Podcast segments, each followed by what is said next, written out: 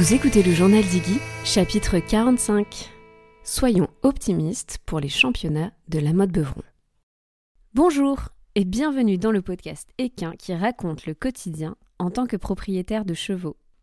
À chaque rendez-vous, je partage avec vous et le plus d'objectivité possible mon aventure avec ma jument Iggy.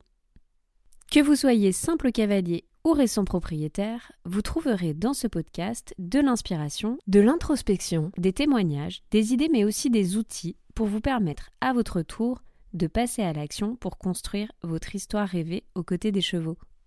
Que ce soit en solo ou avec mes invités, je pose ici tout haut les questions que tout le monde se pose tout bas. Ceci est un épisode Pony Talk, les épisodes un petit peu plus courts, un petit peu plus spontanés, que je vous propose pour reprendre ensemble une idée reçue qui a la peau dure dans le monde de l'équitation ou la belle vie sur Instaponnet. Dans ces épisodes, je mets donc mes réflexions à nu et je vous les partage avec sincérité par rapport à là où j'en suis dans mon cheminement.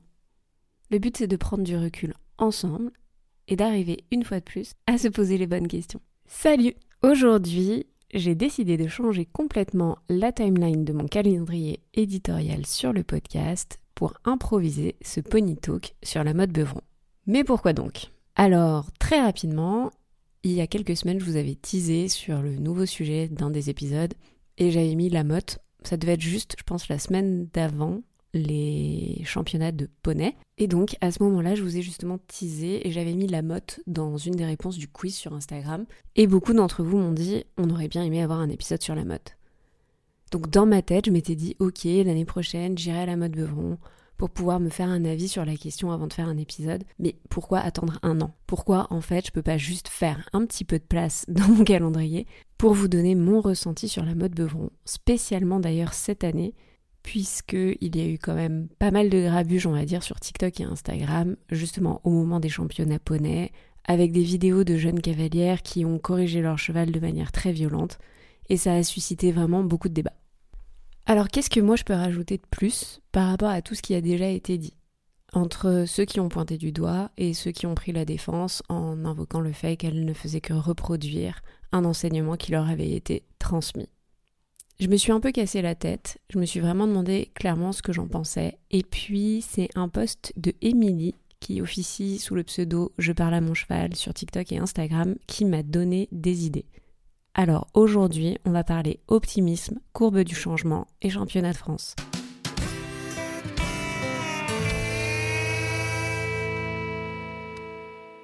Bon, du coup, il faut que je vous remette un petit peu de contexte sur le poste d'Emilie parce que là, comme ça, sinon, ça ne va pas vous parler. Émilie a écrit un post sur son optimisme et sur pourquoi elle avait décidé dans la vie de voir plutôt le verre à moitié plein que le verre à moitié vide. Surtout dans le monde équestre, elle avait envie d'encourager chaque petit début, chaque petit moment où en fait on tend vers un mieux, on va vers un mieux. C'est clairement le genre de poste qui me parle parce que l'optimisme, c'est une des valeurs clés que j'ai choisies pour incarner ce podcast.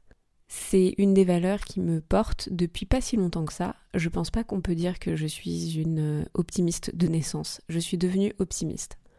Mais là n'est pas la question. Je ne vais pas vous parler aujourd'hui de comment et pourquoi je suis devenue optimiste. Ça pourra faire euh, l'idée d'un autre épisode, mais c'est pas le sujet. Aujourd'hui, samedi 22 juillet, donc, jour d'ouverture des championnats de France cheval, d'équitation à la mode Beuvron, j'ai envie de vous parler du changement. J'ai envie de vous parler et de vous projeter sur qu'est-ce que ça coûte de changer. Parce que on critique beaucoup le monde équestre qui est pourtant en plein changement. Mais parfois j'ai l'impression qu'on oublie de prendre du recul sur la difficulté à changer et qu'est-ce que ça implique de changer. Et pour ce faire, je vais donc vous parler aujourd'hui de la courbe du deuil ou encore de la courbe du changement, qui a été formulée par la psychiatre Elisabeth Klober-Ross, je pense que c'est comme ça qu'on dit.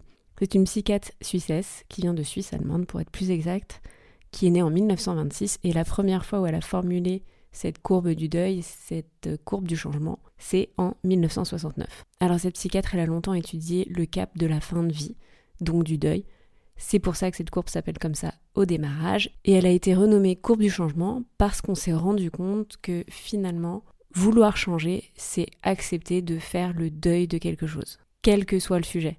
Que ce soit une rupture amoureuse, une rupture professionnelle, vouloir transformer sa vie, accomplir ses rêves, etc., etc. Donc reprenons. Cette courbe du changement, on va l'appeler comme ça aujourd'hui si ça vous va, ce sera un petit peu moins bizarre dans cet épisode.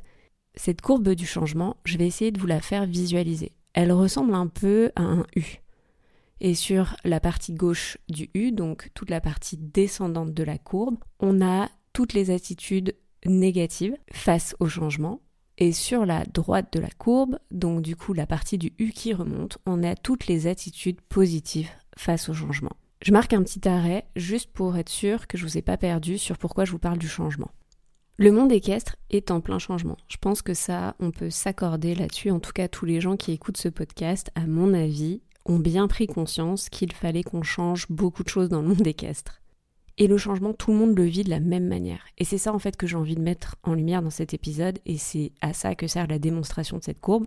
On va tous traverser les mêmes étapes pour accéder à ce changement dans le monde équestre, mais on ne reste pas tous coincés le même nombre de temps, le même nombre de jours à chacune des étapes. Ce qui veut dire que, en reprenant mon exemple dans l'intro, même si on a tous vu en même temps les images sur TikTok qui nous ont choqués, on ne va pas tous rentrer dans cette courbe du changement et y rester le même temps. Parce qu'on a tous des histoires différentes, parce qu'on ne vit pas de la même manière, avec la même intensité, chacune des étapes. Et j'espère qu'en comprenant cette courbe du changement, ça nous permettra d'être un peu plus indulgents les uns envers les autres, pour comprendre que justement on passe tous par cette courbe, et du coup avoir un peu d'empathie pour se dire que même si nous on est dans la partie droite de la courbe aujourd'hui, on a aussi été dans cette partie gauche, qui est très négative, avec des attitudes négatives, et que peut-être qu'on s'en souvient plus, mais on l'a quand même traversée. Parenthèse refermée, reprenons ma courbe. Donc, vous avez un U. Sur la partie descendante du U, de la courbe, vous avez les attitudes négatives face au changement, et sur la partie droite, vous avez les attitudes positives face au changement. Je parle d'attitude parce que, en fait, à chaque fois qu'on doit changer radicalement quelque chose dans notre vision du monde, dans nos rituels, dans notre quotidien, dans nos routines, on traverse cette courbe. Parce que c'est difficile de changer. Et ça, personne ne nous le dit. Ou alors plutôt on l'entend à longueur de journée puisqu'on nous dit que c'est impossible de changer. Combien de fois vous a-t-on asséné la phrase les gens ne peuvent pas changer Ou on ne change pas les gens Je vous laisse réfléchir. Moi, honnêtement, je ne sais pas, mais je sais que je l'ai entendu un bon paquet de fois et ça se compte bien en centaines. Pourquoi dit-on ça? Parce qu'en fait c'est dur de changer. Il faut accepter de faire le deuil d'une situation, d'un certain contexte, d'un certain environnement pour pouvoir changer. Je vais maintenant vous parler des quatre étapes par lesquelles on passe tous, donc, par rapport à cette courbe, et je vais essayer de vous donner un exemple pour que ce soit plus parlant. Les quatre grandes étapes sont la négociation, la dépression, l'acceptation et l'expérimentation. On passe donc toutes par ces quatre grandes étapes qui sont elles-mêmes ponctuées de plusieurs petites étapes liées souvent à un émotionnel. En général, la courbe du changement ou la courbe du deuil donc s'active suite à un choc, suite à une annonce, suite à une révélation, une sorte de prise de conscience qui n'est pas toujours facile à avoir, à supporter. La première donc étape de la négociation, c'est le choc. Le choc de l'annonce. On parle de choc parce qu'il y a peut-être une remise en question qui se met en branle, mais elle est difficile. Par exemple, le jour où vous découvrez que le cheval n'est pas fait pour porter l'humain, c'est un choc. Parce que depuis tout petit, vous montez à cheval, vous vous êtes jamais posé la question. Et puis, dans l'inconscient collectif, on a toujours vu des êtres humains monter à cheval. Et on s'est même servi de pour la guerre, pour se déplacer, pour labourer les champs, bref, on a toujours vu un homme sur un cheval. Donc quand on vous dit que scientifiquement il a été prouvé que le cheval n'est pas fait pour porter, c'est un choc. Suite au choc, vient le déni dans cette phase de négociation. Comment est-ce possible? Comment toutes vos croyances peuvent être balayées d'un simple revers de la main? C'est difficile de se rendre compte qu'on s'est trompé. Ou même pas forcément trompé, mais juste qu'on ne savait pas. Ou que l'on ne s'était pas posé de questions. Ça, c'est le déni. Et cette phase-là, elle est très compliquée à passer. Parce que juste après vient la colère. La colère justement de s'être trompé, ou de ne pas être allé chercher plus loin, ou la colère tournée vers l'extérieur. Mais pourquoi on me l'a pas dit plus tôt? Mais pourquoi on m'a laissé me tromper? La deuxième grande phase dans laquelle on rentre, c'est la dépression. On parle de dépression parce que suite à la colère, arrive la peur en général. Mais alors j'ai mal fait. Et comment je vais faire pour pouvoir changer les choses? Comment je vais faire pour pouvoir m'améliorer, pour pouvoir retourner la situation? Et est-ce que je vais y arriver? Etc. etc. Cette peur amène beaucoup d'anxiété et du coup des phases de dépression qui sont exprimées par une énorme tristesse. Et la tristesse, c'est quand on est vraiment dans le creux du U. On a fini toute cette première partie de la courbe descendante avec l'ensemble des attitudes négatives. La tristesse peut parfois s'installer, elle met du temps à passer, parce que ça va dépendre de nos croyances une fois de plus et de notre passé. Mais la tristesse, elle est nécessaire, ce creux du U est nécessaire pour pouvoir réattaquer la partie ascendante de la courbe du U. Et c'est là qu'on rentre dans la phase dite d'acceptation, cette troisième phase. Cette troisième phase, elle ne peut avoir lieu que si on passe par l'étape du pardon. Se pardonner à soi, pardonner aux autres, justement avec empathie et comprendre que potentiellement on manquait de connaissances et que ça arrive.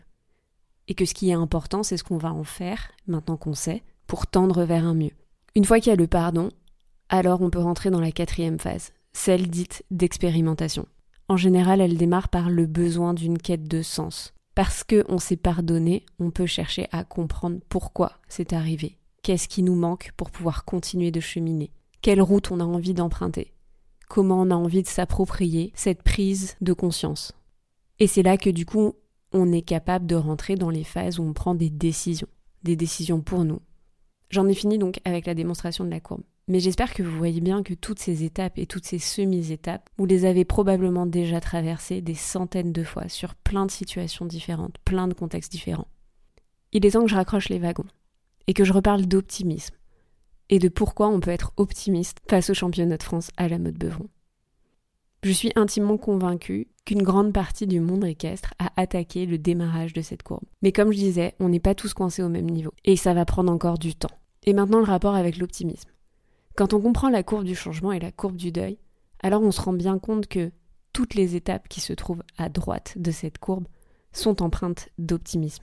En fait, l'optimisme, c'est pas juste voir le verre à moitié plein. C'est pas juste décider d'être dans un monde de bisounours où on a envie que tout soit beau et tout soit rose. C'est à peu près complètement l'inverse de ça. L'optimisme, c'est avoir analysé d'où on vient, c'est auditer là où on en est pour pouvoir se projeter dans le futur et voir toutes les issues possibles du futur. C'est ce qui permet intrinsèquement d'avoir plus d'ambition. Et c'est pour ça que je pense qu'on peut être optimiste par rapport au championnat de France. Quand je vois sur Instagram le nombre de publications, le nombre de profils prônant le bien-être, informant leur communauté des dernières études scientifiques, des dernières avancées, des différentes manières de faire, des différentes méthodes qui existent aujourd'hui, comment est-ce que tout ça, mis bout à bout, ne peut pas nous donner de l'optimisme pour la suite Comment ne pas regarder les nouvelles attentes de la société, celles qui ne fait pas partie du monde équestre, mais qui regarde le monde équestre, et croire qu'on ne va pas pouvoir arriver à changer les choses de l'intérieur? Je vais suivre avec attention ce qui se passe sur TikTok et Instagram pour les championnats de France chevaux qui démarrent aujourd'hui même. Parce que je suis sûre que les événements qui se sont déroulés les précédentes semaines ont déjà commencé à résonner chez plusieurs cavaliers et cavalières, qu'ils ont peut-être déjà attaqué leur courbe du changement, qu'ils sont peut-être déjà dans la phase de négociation avec eux-mêmes. Alors je ne sais pas ce que vous vous en pensez et je ne sais pas où vous en êtes dans votre propre courbe du changement. Mais je vous invite bien évidemment à me donner votre avis, soit en commentaire sous cet épisode, soit directement sur Instagram en MP. Sans transition, je voudrais finir cet épisode en faisant la promo des prochains. J'ai réaménagé mon calendrier éditorial, mais ce n'est pas pour autant que je vais vous enlever un épisode ou que je vais décaler à l'infini l'épisode qui était prévu cette semaine. Au départ, je devais faire un pony talk sur le débourrage et l'âge du débourrage, et il aura bien évidemment sa place, toujours dans mon calendrier éditorial. Ce qui fait que, comme j'ai pas du tout envie de prendre de retard, vous aurez deux épisodes la semaine prochaine. Alors, si vous n'êtes pas encore abonné au podcast, je vous conseille de le faire dès maintenant pour être sûr de ne louper aucun des prochains précieux épisodes. Je vous donne rendez-vous la semaine prochaine et d'ici là, vous pouvez suivre le quotidien sur Instagram ou TikTok at Iggy journal. Merci de votre écoute.